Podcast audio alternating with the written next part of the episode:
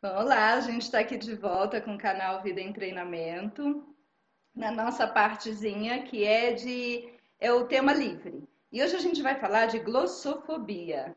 Será que alguém sabe o que é isso? Mas com certeza conhece alguém que tem, ou que já teve, ou quem está assistindo mesmo já tem, né? Eu descobri que eu tenho também. Eu, pois é, Toshi. Eu descobri que eu não consigo ler em público. Eu falo aqui numa boa, converso com as pessoas, mas na hora, de ler eu não consigo. E é uma parte da glossofobia. E hoje a gente recebe o Edson Toshio, que ele é trainee de PNL e oratória. E ele vai dizer para a gente que isso tem jeito, que não precisa mais sofrer com essa ansiedade. E vai dar umas dicas para a gente aí o que, que a gente pode fazer. Bem-vindo, Toshio! Conta pra gente o que é glossofobia, o que é fobia, medo, tudo isso de falar em público ou ter contato com o público. Bem-vindo. Maravilha. Muito obrigado, Penélope. Um prazer estar aqui no seu canal e agradeço desde já pelo convite. E Imagina. Também. obrigado. E também ah, é um prazer poder contribuir com esse tipo de conhecimento. Por quê? Uhum. Muitas vezes, como você bem fez a introdução, tem talvez pessoas que estejam nos assistindo agora que ou já tiveram ou têm algum tipo de receio de se apresentar diante de outras pessoas ou conhecem outras pessoas que têm esse problema ou que até já perderam oportunidades por causa disso. Quando a gente fala de receio ou de medo de se apresentar diante de outras pessoas, como você bem também explanou, tem o termo técnico que é a glossofobia. Tem o medo exagerado para falar em público. E você até comentou que tem uma parte dela, é. né? de ler. Para falar tá tranquilo, mas na hora de ler, ou seja, já, já é uma, uma notícia boa. Veja bem, você não tem a glossofobia inteira, então você só tem uma só um parte. pedacinho. Só um pedacinho. Olha só. Mas é, quando a gente fala do medo, da fobia, da ansiedade, muitas vezes que vem, porque tem relação com a ansiedade, nós estamos basicamente falando da pessoa que ela acaba travando para tomar uma ação devido a uma cena que ela cria na sua mente, a uma imagem que ela caracteriza, uma lembrança que ela traz de algum evento que não foi muito legal para ela no passado, ou que não tenha sido tão ruim assim, mas ela interpretou que foi ruim demais, uhum. e ela acredita que aquele evento vai se repetir quando ela precisar se apresentar de novo em público.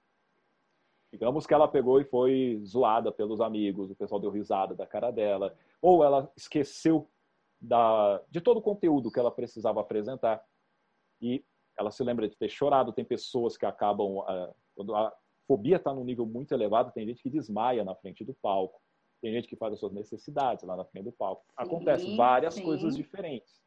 E tem aqueles que simplesmente viram, o pessoal deu risada, ficou Passou sem graça, cima. passou. Porém, aquilo atrapalha também ela de fazer novas apresentações. E Isso normalmente fala... vai surgindo na adolescência, né? Ou, ou, já vem antes um pouco. Quando a gente diz para uma criança, fala direito, a palavra que você falou está errada, já planta alguma coisinha ali? Depende muito do, da Como... forma como você dá o sentido para aquela experiência é como a gente muitas vezes fala que não é a experiência em si que importa, é o significado que nós damos para ela. Por isso você pode colocar duas crianças, três ou vinte ou mais, e todas elas sendo tratadas da mesma forma, e elas vão perceber de maneiras diferentes. Uma pode não desenvolver nada em relação a isso, continuar falando tranquilamente, e achou que isso foi bom porque a ajudou a falar de forma correta, e tem outras que vão interpretar, nossa, eu tenho que ficar calado o resto da vida, não posso falar com ninguém, porque senão vão me censurar depende muito de como ela dá essa interpretação. Falando em criança, vai depender também de como é o ambiente dela, como que os pais ou responsáveis interagem em relação a isso. Porque dependendo do clima que existe na família, ela pode interpretar essa intervenção como não, é, é um, tá me ajudando. Ou okay. ela pode, não, eu tenho que ficar quieto. Por isso que é, realmente vai depender muito do contexto e tudo mais. Não sei como a gente generalizar que um evento desse vai causar um trauma. Não necessariamente. Ao contrário, pode até ajudar a pessoa. Pode até ajudar. Agora, é. Por isso, sempre depende de como nós damos o sentido. Então, pode começar na infância? Pode. Pode começar na adolescência? Pode. Começa também na vida adulta? Tem. Tem gente que antes não tinha medo, de repente estava indo bem, aconteceu algum evento, ela desenvolve esse medo. E às vezes o medo não está nada relacionado com uma apresentação, é uma outra coisa que aconteceu e ela acabou gerando uma fobia social ela não consegue mais ficar no meio de muitas pessoas, ela pensa que vai ser atacada, que vai passar mal, que vai ter um ataque cardíaco. Então, quando a gente fala de glossofobia, ela faz parte da fobia social. Então, uhum. se você vê, ah, não gosto de pegar trem lotado, não gosto. Não é que a gente gosta de pegar trem lotado. Mas, tem gente que não matar, liga. É, é, tem gente que não liga, mas precisa. Mas tem pessoas que simplesmente, de imaginar estar em um trem lotado, ela acredita que ela vai morrer lá. Sim, eu sou uma. É, é, mesmo, meu Deus. Então é outra fobia. Eu não vou a shows, por exemplo. Não vai a shows. Shows que tem assim muita gente, né? É. Que eu tenho a sensação de que eu vou ter que sair e não vou conseguir. Então eu prefiro hum. não ir. Não vou, que me dá falta de ar, palpitações. Não vou. Exato. É, é, o que acontece, porque como você bem acabou falando, você imagina que pode acontecer Sim. de você precisar sair e você não conseguir. Quando você só faz essa essa forma de afirmação, não foi nenhuma pergunta, eu estou afirmando, se acontecer isso, eu não vou conseguir sair. Uhum. O que, que vem na sua mente? Você vai projetar um filme. Desespero, claro. Desespero. Aquele filme terrível e tudo mais. Agora eu pergunto se isso já aconteceu. Não, não. Então, aí assim, é, é o que entra a questão das crenças. Nossa, Isso acontece a mesma coisa quando a gente já imagina enfrentando um público ou estando à frente de um público, na frente do público. Isso já Sim. começa aquelas imagens que a gente cria. Exato. Tanto imagens quanto o nosso próprio diálogo interno, o que, que nós estamos falando para nós o que vai acontecer. Porque tem gente que fala que não vê essas coisas, mas vê que, que ela ouça o que, que ela está falando. Eu falo, nossa, eu, com certeza eu vou morrer aqui. Falo, tá bom, né? Se você está falando isso, você não vai ficar feliz Sim. falando isso para si mesmo.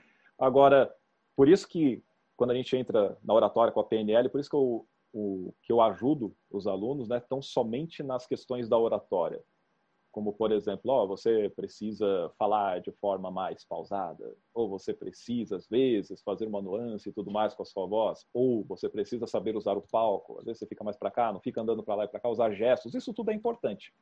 Tá. Mas se você domina não somente o assunto, mas se sente trans, é, tranquilo, confortável, isso vai sair de forma natural, tanto a sua voz quanto os seus gestos. A questão em si é o estado emocional. Aí a PNL eu uso especificamente para essa parte. Inclusive depois também para usar essas técnicas para enriquecer o conteúdo dela na forma verbal e não verbal. Porém, uhum. não adianta eu ter essas técnicas de oratória se eu não souber me controlar emocionalmente. Eu posso saber, eu posso saber que eu tenho que olhar aqui, por exemplo, para a câmera para que eu, por exemplo, estou olhando aqui direto para a câmera. Eu olhando para a câmera, eu sei que você ao me ver vai notar que eu estou olhando nos seus olhos. E assim qualquer um que pode assistir agora esse vídeo. Se de repente eu estou olhando para baixo, a pessoa nota que eu estou olhando para baixo, eu acabo criando uma desconexão com ela. Isso é uma técnica básica de oratória que a pessoa tem que entender que tem que olhar nos olhos da pessoa. E muita gente foge disso porque ela tem medo de olhar para os olhos das pessoas. Uhum. Mas não é apenas esta questão. A questão é como é que eu posso estar bem, mesmo olhando para você e para outras pessoas que estejam, e ainda assim conseguir lembrar do meu conteúdo, passar a emoção real que eu pretendo e ajudar a pessoa com aquela mensagem. E quando a gente fala de oratória, não envolve apenas o dar uma aula, fazer um treinamento, ou porque é político, ou porque é um treinador, um palestrante. Não. Em qualquer momento que você vai interagir com alguém, aquela uma pessoa é o seu público. E você fala com ela, você está falando em público. Uma, duas ou mais pessoas. Por isso, quando você entende esse tipo de raciocínio, essa lógica, você fala, Pô, se eu consigo falar com uma pessoa, posso falar com várias. Na verdade, é até mais fácil.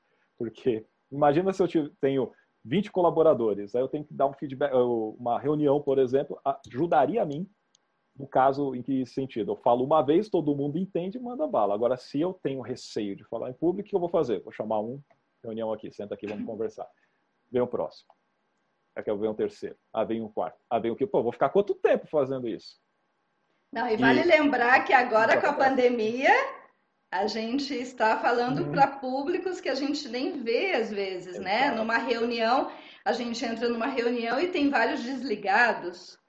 Então a gente, a gente não vê a reação da pessoa, a gente não uhum. vê o que ela tá... Bom, a gente aqui vai estar tá falando para gente que a gente nem sabe onde chega, né? Onde vai chegar esse vídeo, como vai chegar. E tudo isso é falar em público tudo isso a falar em público. Perfeito, bem lembrado, porque Eu, inclusive, tenho alunos que se dão muito bem no presencial. Aí, quando você coloca fazer uma reunião online para falar da mesma coisa que ele fala no presencial, a pessoa trava. Travou. Pode trabalhar com vendas, pode trabalhar com é, a parte de parte jurídica, como de um advogado de, por exemplo, digamos, tributário ou algum que é focado na parte de previdência, ou seja lá que for a área. A pessoa consegue ir muito bem no um a um, pode ir muito bem com o microfone na frente de várias pessoas, aí coloca no, na câmera, ela parece que vira um robô. É estranho, porque você fala, não, mas ela não é assim. Ela nem está lendo. Não sei se você já viu algumas pessoas quando leem, parece que elas parecem um robozinho lendo. Você nota que ela está lendo. É tipo alguns políticos hoje, nos horários. Lendo aqui, eleitoral. Tá é, além de ficar mexendo o olho assim, você fala, meu Sim. Deus, ele está lendo mesmo. Só que você vê que pela forma como ele lê as palavras, a finalização das frases e tudo mais, você fala, nossa, tá, tá mal a leitura. Eu precisava treinar mais. E o pessoal pode pegar, o pessoal grava e manda assim mesmo. É, tá não faz aí, edição, não. Atenção. É. E às vezes não tem jeito também, né, Toshi? Por é mais que, que leia, leia, que... não vai ter jeito. É, ela teria que ter, ser conduzida num treinamento específico, Sim. dar mais um tempinho para ela, para que assim ela pudesse trazer aquilo. Por quê? Porque senão ela queima o filme dela. Quando você está falando em público, você tem uma oportunidade gigantesca de trazer a sua credibilidade, o seu conhecimento, ganhar visibilidade e, consequentemente, você gerar mais renda para você. Aí você está no processo eleitoral. Você quer que as pessoas votem em você. E na hora de se apresentar, parece que não sabe ler direito. É tipo, queimou o filme. Quem aparecer falando melhor, trazendo mais emoção, sabendo como usar a voz, e ainda que esteja lendo, não parece que está lendo, nossa, você conquista a confiança da pessoa. Mas assim é com todo mundo, olha, é com uma é com equipe de trabalho, né? A gente Exato. parece que não, mas a gente reúne mais de uma pessoa, já é uma equipe, né? Sim, já somos uma sim. equipe. Três pessoas, se você não passa o que você está pensando, ou o projeto, o objetivo que você quer, vai ficar complicado né? Bem uma equipe de venda, uma equipe de tratamento, seja o que for. É esse diálogo que o, que o Toshio está dizendo. Que um a um, às vezes, é super fácil a gente explicar, mas quando já somos três, a pessoa já uhum. não sabe explicar, se faz uma pergunta, se perde, né? não sabe dar é. continuidade, ou começa a falar de outro assunto que não é. Até isso, o Toshio também vai treinando a pessoa, uhum. né? Então é, é, um treino não só de oratória, como um treino também aqui da cabecinha de abrir uhum. crenças, tirar crenças, abrir portas, né? Se comportar melhor, né? É, é, é uma forma de você trazer a pessoa a ter controle do que está acontecendo na mente dela. Tem gente que fala assim, ah, mas não consigo controlar os pensamentos. Na verdade, você consegue. Aí, na prática, na hora da, no, no curso, nas técnicas, a gente vai mostrando como a pessoa controla. O que, que você não, muitas vezes não controla? Algumas gerações de pensamentos a gente não controla mesmo. Se alguém uhum. aqui que está nos assistindo, você mesmo, Penélope, não sei se pratica meditação ou não, mas não. se já entrou para praticar meditação, tem muitas pessoas que quando praticam ficam meio tristes. Elas falam, meu, não sirvo uhum. para isso. Ah, por quê? Porque eu não consigo ficar com a mente quieta, ela não, eu, toda hora estou pensando alguma coisa, então mente não, não consigo meditar. Ela acha que meditar é parar de pensar. Não, é. não tem nada a ver. Na verdade, envolve o quê? Eu vou ficar tranquilo, independente dos pensamentos que são gerados, que eles muitas vezes, se você já fez meditação aqui, depois a pessoa pode colocar no comentário que for, você vai ver que começa a surgir pensamento mesmo, do nada. A questão é, o que, que eu faço com eles? Eu vou me ah, importunar com eles ou simplesmente eu só, tipo, passou um pensamento, legal, pensamento, é um pensamento. Olha outro, olha outro, esse é legal, esse aqui não é muito legal, beleza, vai para lá. Mas essa é a questão da meditação. Você consegue se concentrar em você, na sua respiração, no seu corpo, independente do pensamento que vem, você não se deixa dominar por ele. Você volta a atenção para o seu corpo. Por isso você inspira devagar, solta o ar pela boca devagar. ah, é não pensar o que eu vou fazer com o pensamento, deixar ele embora? É, simples. Ah, simples. ok. É, tem é como uma, uma analogia bem interessante. É, digamos que vou, isso aconteceu inclusive quando eu era mais jovem, eu morava próximo da Via Dutra, lá no bairro do Parque Novo Mundo, para quem é de São Paulo talvez conheça. Eu morava bem perto do barranco que dava para viaduto. Então, vira e mexe, a gente estava lá, eu, os moleques, tudo. E a gente ficava vendo os caminhões, carros, tudo passando lá. Só vendo. Só vendo. Você está vendo ali o carro passando, o caminhão, às vezes está um trânsito tá meio parado, às vezes está rápido para cá, tem gente que é meio doido, passa batido, tem gente que quer atravessar adultos, você só está observando. Você não se deixa perturbar por aqueles carros e caminhões, você só está olhando. Do mesmo jeito são os pensamentos. Imagina que você está sentado lá olhando.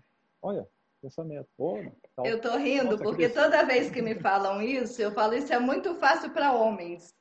Ah, é? É, é porque homens é assim, né? A gente pergunta pro marido fala assim, tá pensando em quê? Em nada. E não, não deve estar tá pensando em nada mesmo. Deixa pra lá. Agora, uma mulher, você fala pra mulher, o que, que você tá pensando? Ela dizer em nada, Cara, acho que é mais difícil. É, é mais difícil. É mais então, assim, difícil. pensar nada é, é, é, igual quando fala assim, não tô pensando em tudo. Tudo é muita coisa, nada também nada é muita também coisa. é muita coisa, né? É muita coisa que você está pensando. E o que eu digo assim é que às vezes a pessoa fala, não consigo controlar porque vem o pensamento. Realmente, esses daí você não controla. Pode ver que ele vem mesmo. Quem já fez essa prática, se não fez, procure fazer para ter uma ideia. Você vai ver que simplesmente os pensamentos começam a vir. Então, então é só não pensar o que, que eu vou fazer com ele. Deixa o carneirinho passar, deixa é, o pensamento passar. Deixa ele passar. Essa parte da meditação, você faz isso. Agora, na PNL, o que você faria, ó, vem um pensamento, ele está me incomodando. Aí a gente volta quando você falou assim sobre a pessoa está criando as suas imagens, ou tem um diálogo interno uhum. que eu uhum. comentei, ou a pessoa tem, por exemplo, aquilo que atrapalha ela para se expressar diante de outras pessoas, seja ela jovem ou não. Sim, o pensamento veio. Do nada, ela não quis criar aquele pensamento, mas veio. O que, que você faz? É aí que entra. Eu prestar atenção como que essa cena foi criada.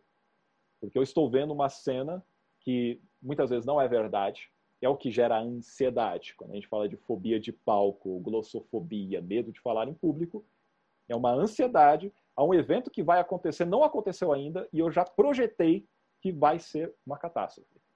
Uma vez que eu estou vendo eu mesmo sofrendo, eu sendo zoado, eu esquecendo das coisas, eu queimando meu filme, é a mesma coisa que me projetasse uma tela de cinema enorme aqui, eu ficasse me assistindo sofrendo desse jeito eu vou ficar bem?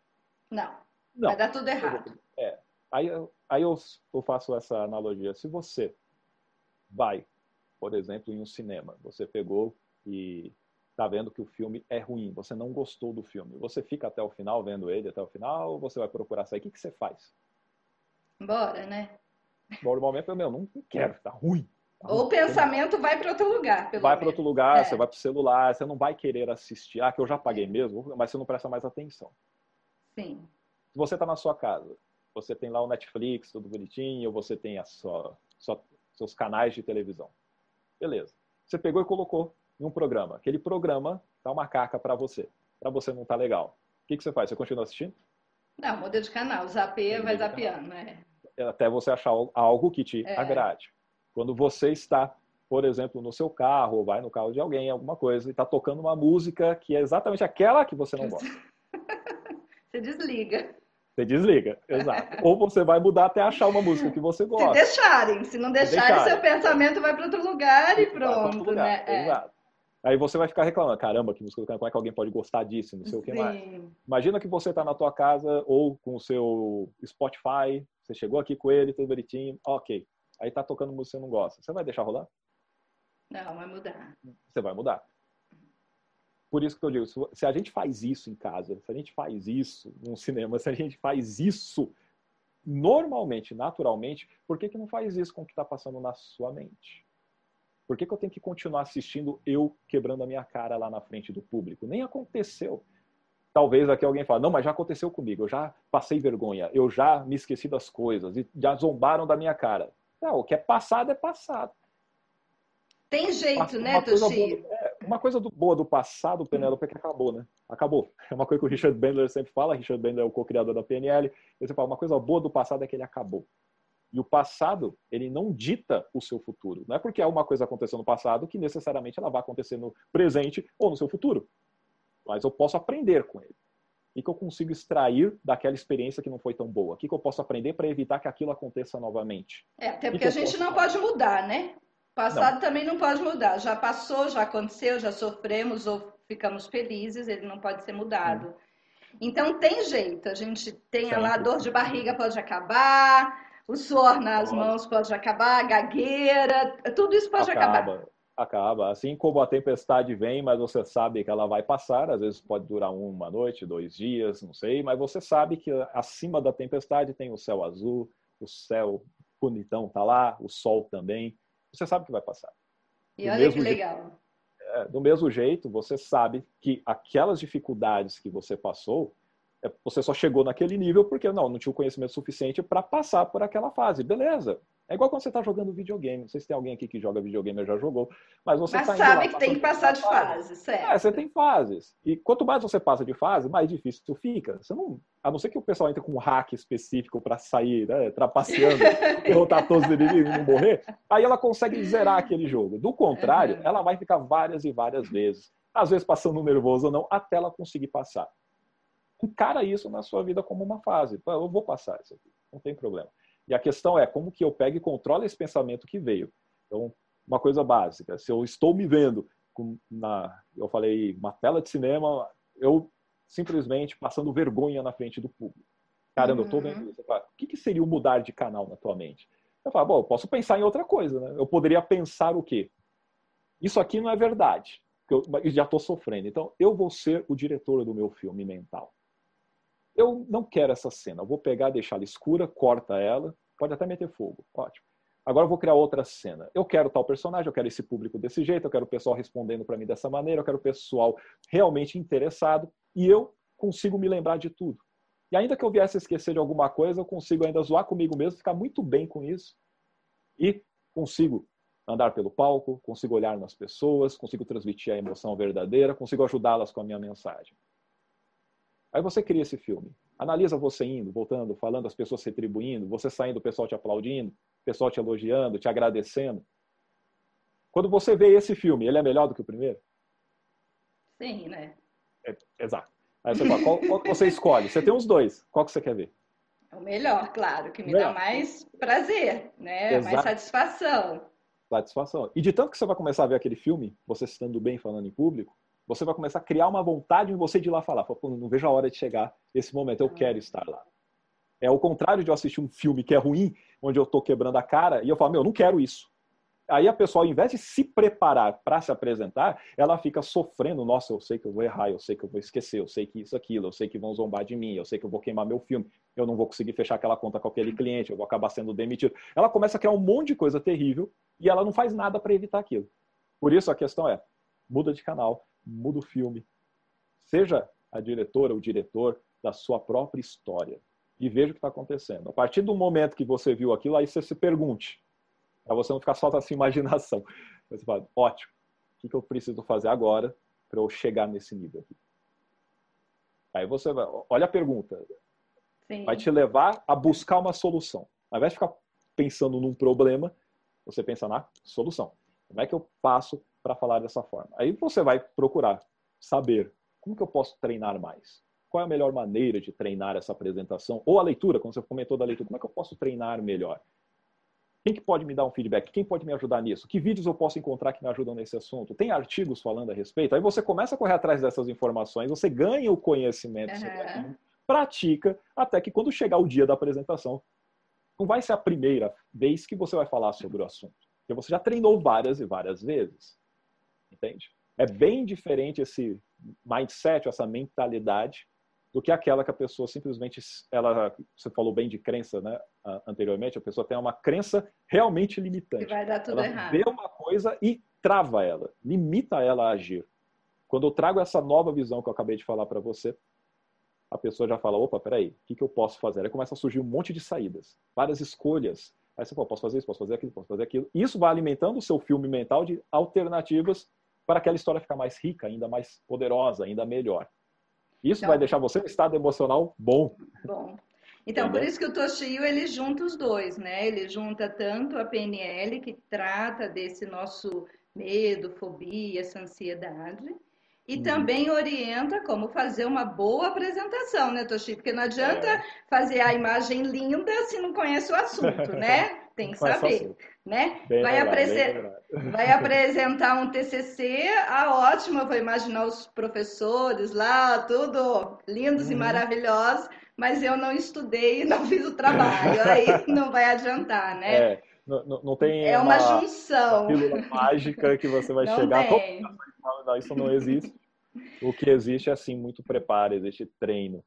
E é uma habilidade. Falar em público é habilidade. Como qualquer habilidade, exige prática. E na prática, a gente vai errar. E é muito bom errar.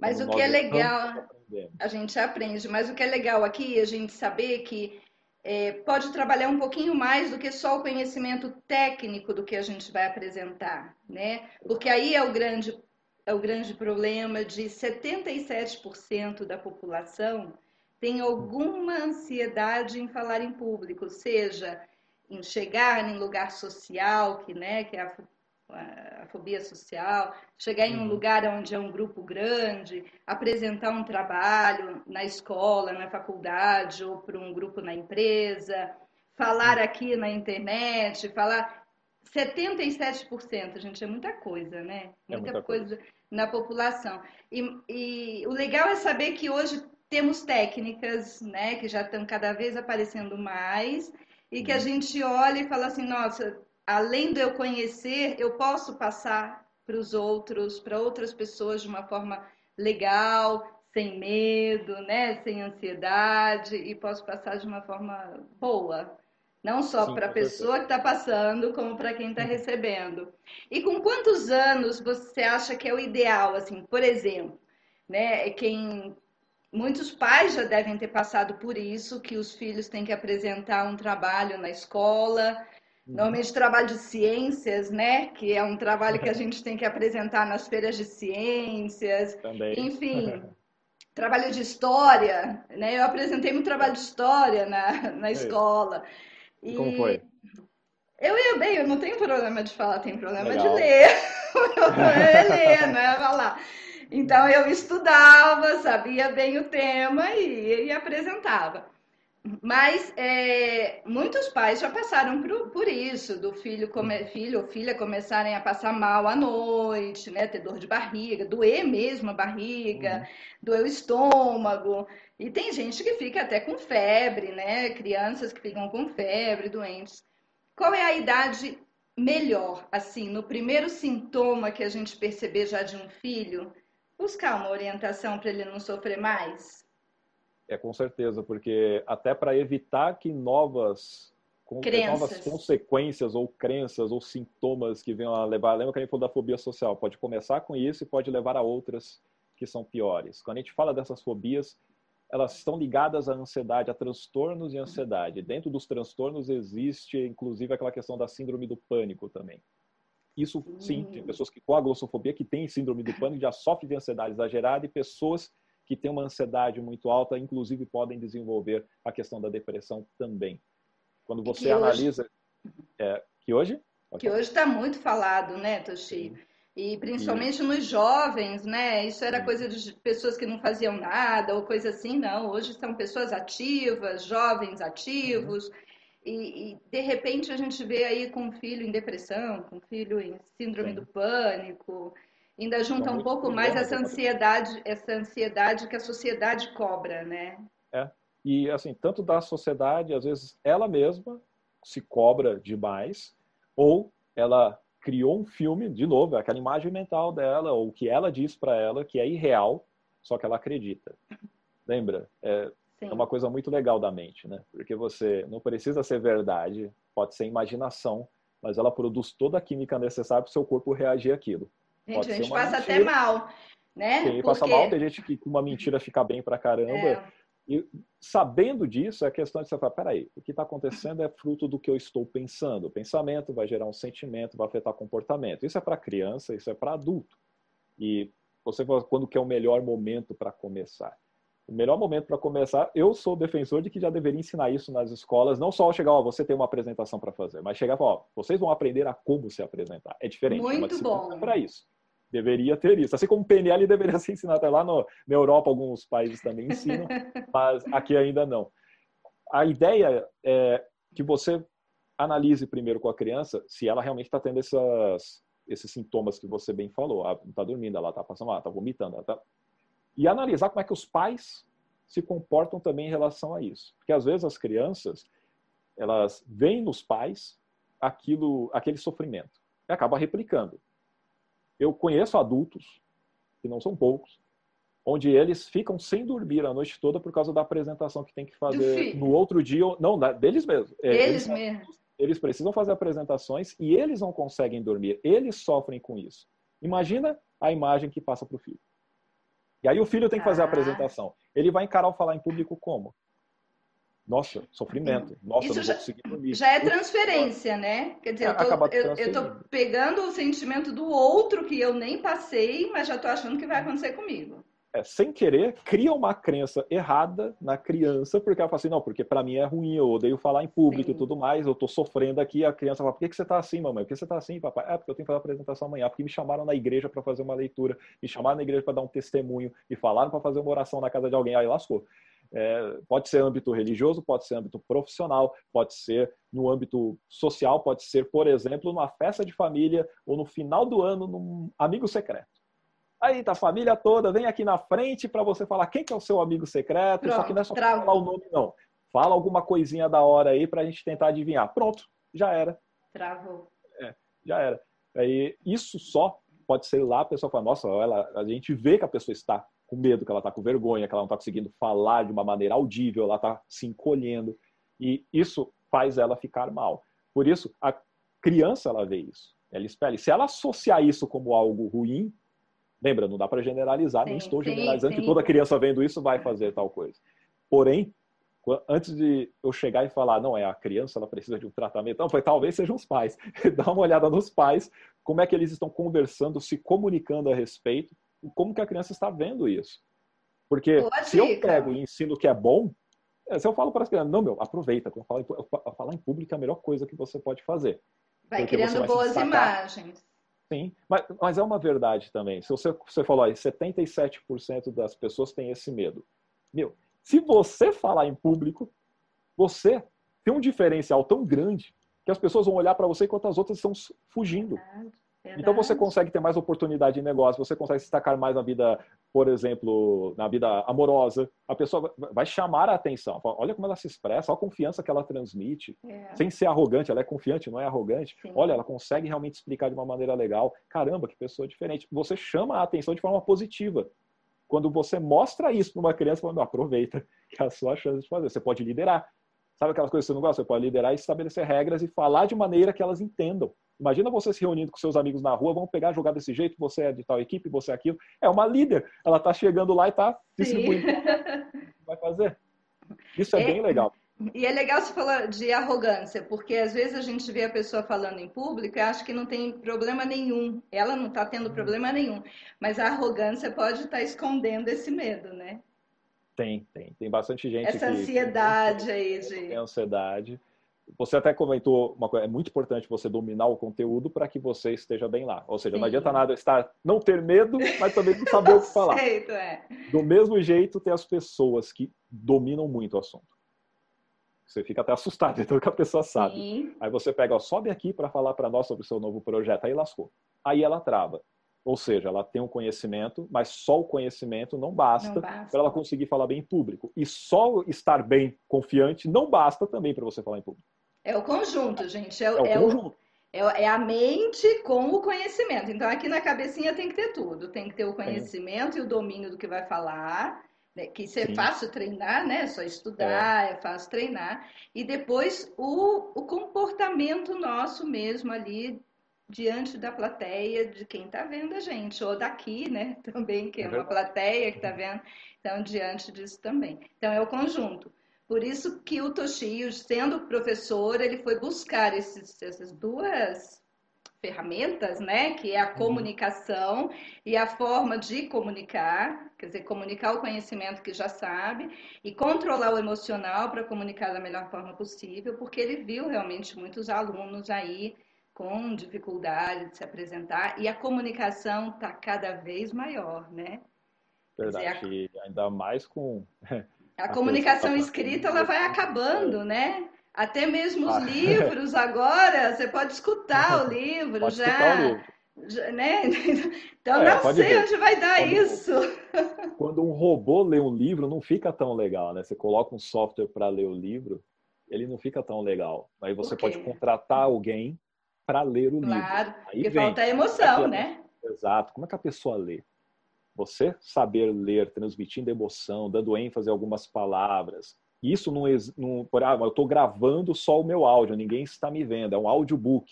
Ainda assim, exige de você toda a expressão corporal, facial, tudo, quando você está conversando. E isso a pessoa percebe que você está com determinado nível de emoção, se é verdade, se não é, se você está triste, se você está feliz, está alegre, toda essa parte que a gente já faz naturalmente, nós devemos sim passar isso no momento que formos realizar uma leitura, ou simplesmente falar em público sobre determinado tópico, ou gravar um vídeo, ou fazer uma live, não importa, ou uma reunião online ou presencial. Exatamente. Como é que a gente transmite uma certeza, uma confiança, que a gente transmite empatia, que a gente transmite aquele carinho ou amor, ou não sei o que, que você deseja transmitir.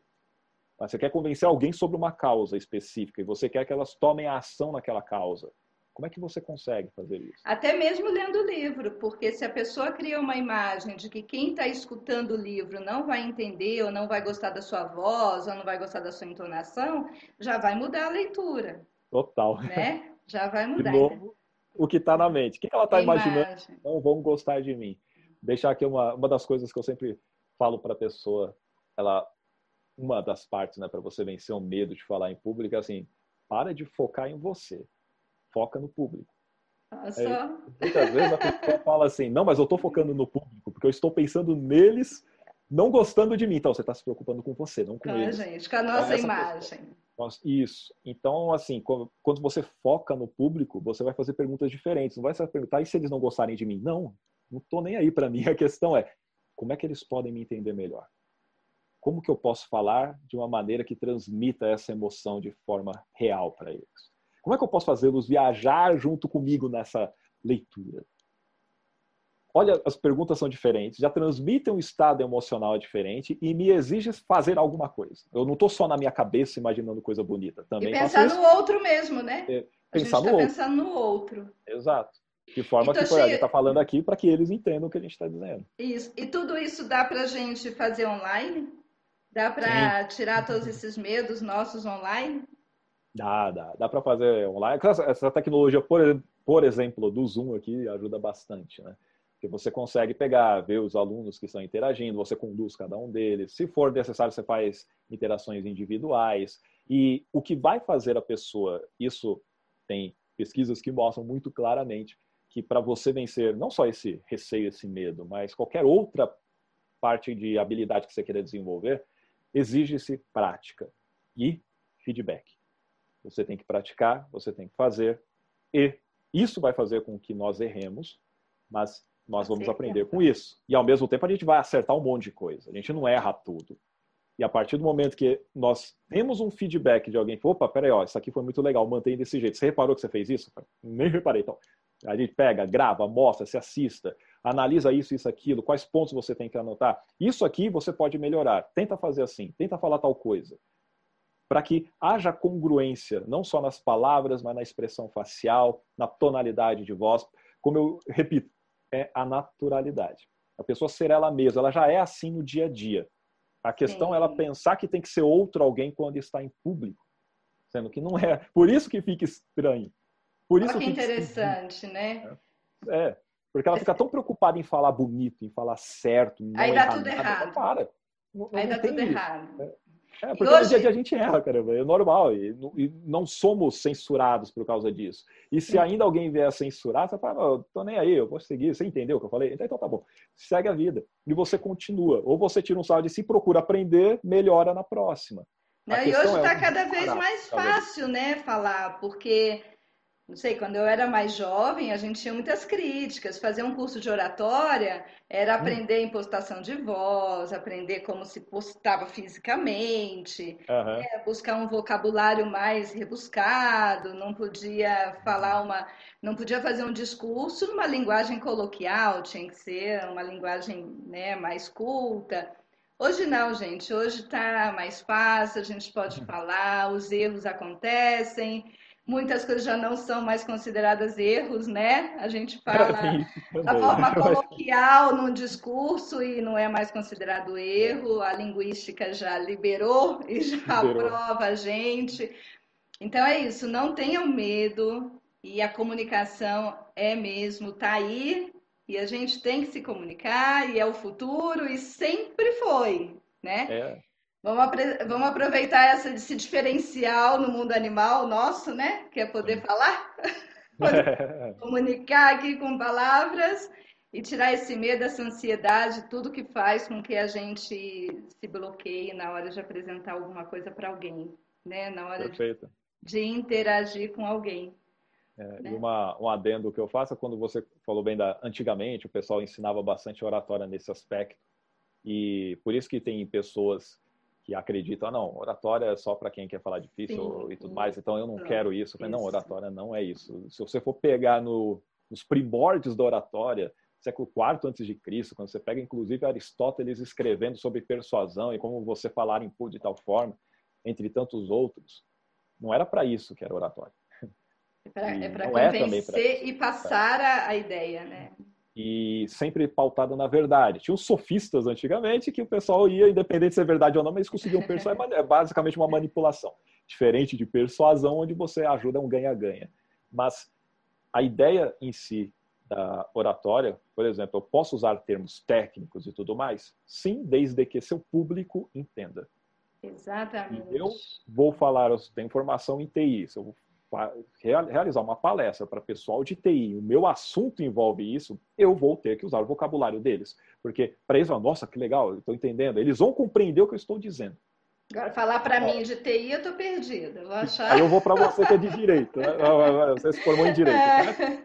Aí, ou seja, como é que eu vou pegar e vou falar esses termos para você? Você vai viajar. Então não adianta nada. Você pode chegar lá e falar, nossa, ele falou bonito, foram uns termos, nossa, surreal. Não entendi nada. Você entendeu alguma coisa? Não. não. Então não adianta. Mas não ele adianta. deve saber pra caramba, mas eu não é, entendi então, o que ele está falando.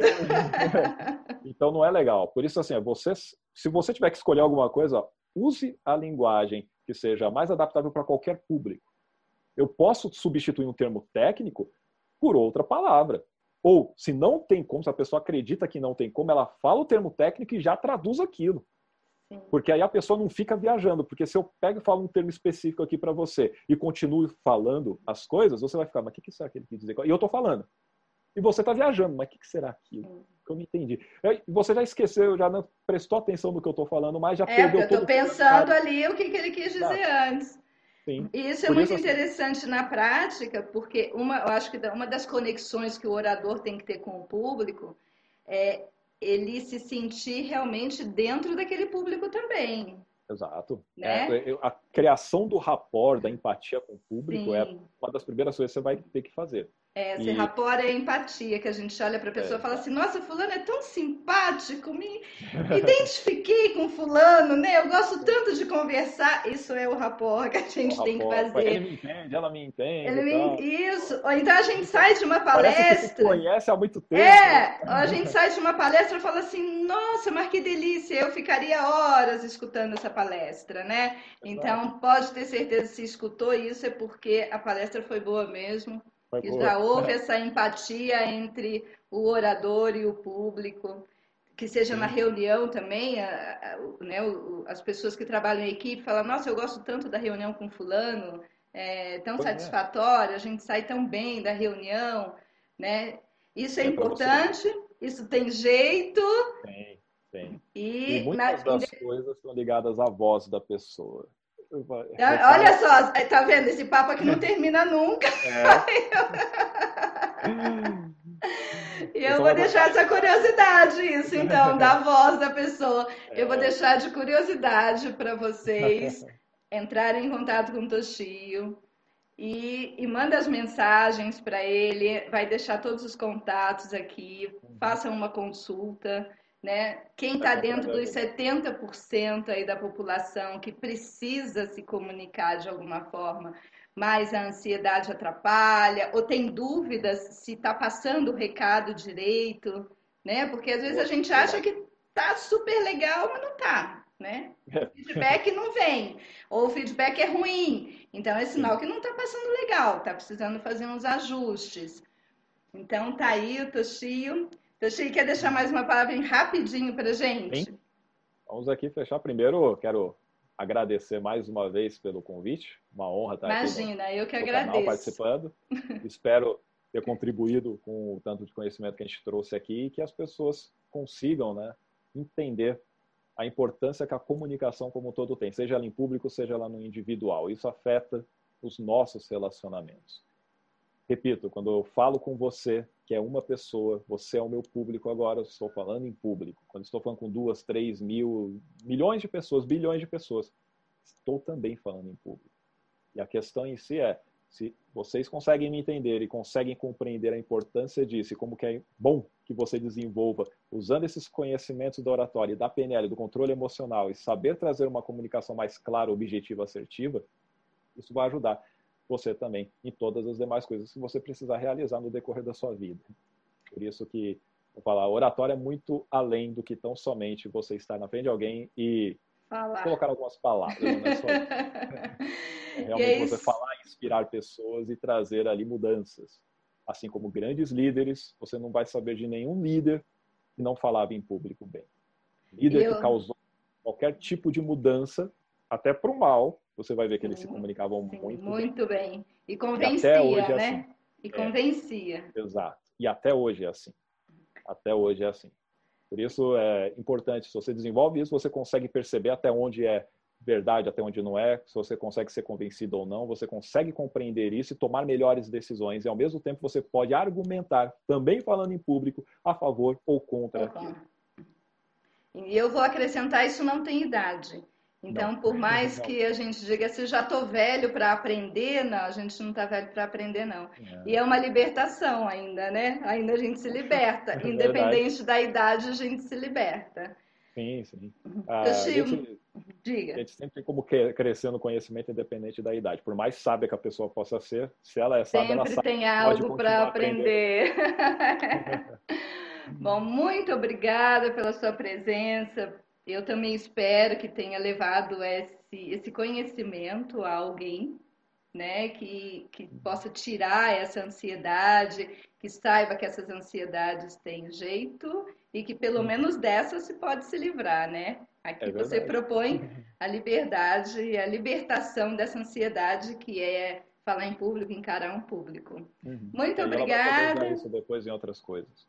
Isso, ah, depois vocês falem com ele, que aí depois esse que tem medo de falar em público, pode ser que tinha uma trava ali de falar com o crush ou com a paquera, e aí vai, bom, enfim. É. Abriu a boca com segurança, já foi. Já foi. posso deixar aqui, eu tenho um site que é o faleinspire.com, e eu vou fazer a, Jornada Fala Inspire, que é um evento gratuito de três dias, dias 3, 4 e 6 de novembro. Então vão ter aulas, três aulas gratuitas ali, vão ficar até o dia 8 disponibilizadas. Para se inscrever, só clicar ali. Eu, aí depois eu passo bonitinho o link para você, mas é faleinspire.com. Aí é só se inscrever e aí eu vou mandar no e-mail as informações. Aí a pessoa pode se aprofundar ainda mais nesse conhecimento. Tá ótimo. E a gente vai deixar aqui também todos os contatos do Toshio, todos os hashtags, tudo para entrar em contato com ele. Não é desculpa de falta de acesso ao Toshio para resolver esse lugar. Tá, tá bom? Muito obrigada. Obrigado a todos aí também. Bom, quem gostou, a gente vai terminando mais um pedacinho do canal Vida em Treinamento. Quem gostou, dá um like. Quem não gostou, dá um dislike. É importante, né, Toshi? É importante é, participar. Explica o porquê dislikeou. Dislikeou foi da hora. É, se diz... Aí a gente aprende. É, né? é, é bom, né? Aprende, é bom. Ah, legal, foi isso, ótimo. As pessoas às vezes têm assim um pouco de receio em fazer a crítica, mas a crítica é legal também, porque legal. senão a gente acha que está indo muito bem e às vezes não, não está. É nesse feedback. é nesse feedback que a gente vai aprendendo se está indo certo, se está no caminho, se está legal, se vale a pena continuar ou não. E quem não conhece, não conhece o canal, não conhecia, quiser se inscrever, a gente tem três quadros nele. A gente tem um quadro que chama Profissão, qual é a sua, onde a gente traz informações de profissões. O canal está no início ainda, então ele está se formando. Tem um, um, quadro que diz depois dos 40, que a gente traz aqui coisas legais para as pessoas depois dos 40 anos, coisas importantes, ou ideias que outras pessoas fizeram depois dos 40 anos. Na geração 200, né? Quando a gente entra nessa geração. Tamo junto. É. E esse quadro livre é onde a gente traz vários assuntos. Então se inscreve, recebeu a publicação, achou interessante, abra, não achou interessante, espera até a próxima. Muito obrigada, Toshio, e até a próxima. Obrigado, Penélope. Até a próxima. Tchau, tchau para a galera aí também.